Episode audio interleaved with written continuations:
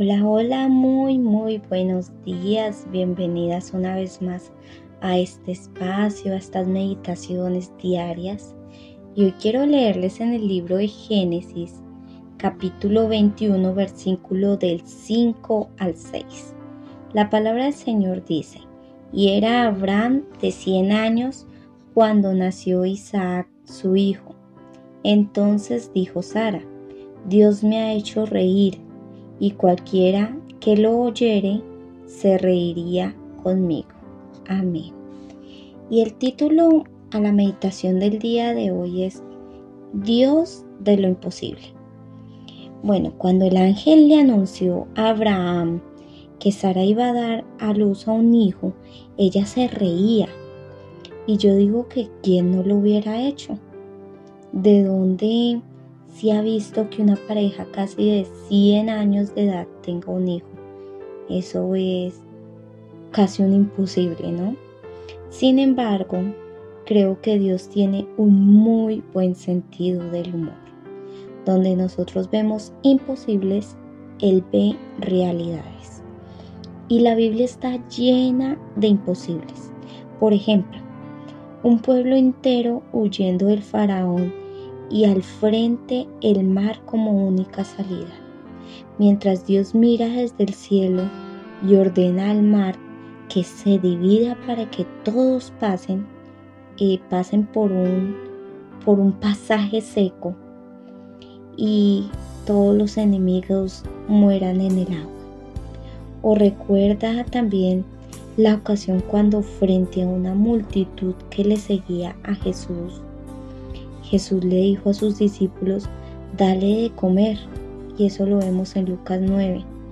Yo no me imagino la cara de los discípulos mirándose unos a otros diciendo, ¿nosotros? Pero la palabra del Señor dice que el Señor les dijo, sí, ¿qué tienen? Y los discípulos dijeron, cinco panes y dos peces. Ellos no entendían pero realmente Jesús sabía lo que estaba haciendo. Jesús miró al cielo, oró por la comida y la comida se multiplicó.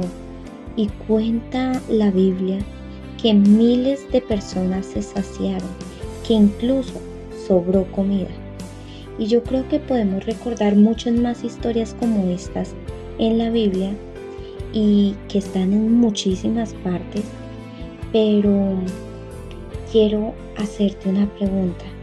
¿Existen cosas en tu vida que te hacen decir es imposible? Y si es así, mira al cielo. Yo te invito a que mires al cielo, alza tus ojos y recuerda que Dios está vivo y que para Dios nada es imposible. Y recuerda también que Dios se goza cuando sus hijos le creen. Así que Em, hoy te invito a que en tu oración de la mañana tú le digas, eres tú el Dios de lo imposible y eres tú en quien vamos a dejar nuestras cargas, nuestros pensamientos, nuestras dificultades, pero también nuestros proyectos. Acuérdate que Dios se ríe ante los imposibles, pero también nos recuerda dónde termina nuestra suficiencia y es allí donde comienza el poder de Dios. Bueno, con esta meditación termino el día de hoy. No olvides compartir este mensaje y con el favor de Dios nos vemos mañana. Chao, chao, bendiciones.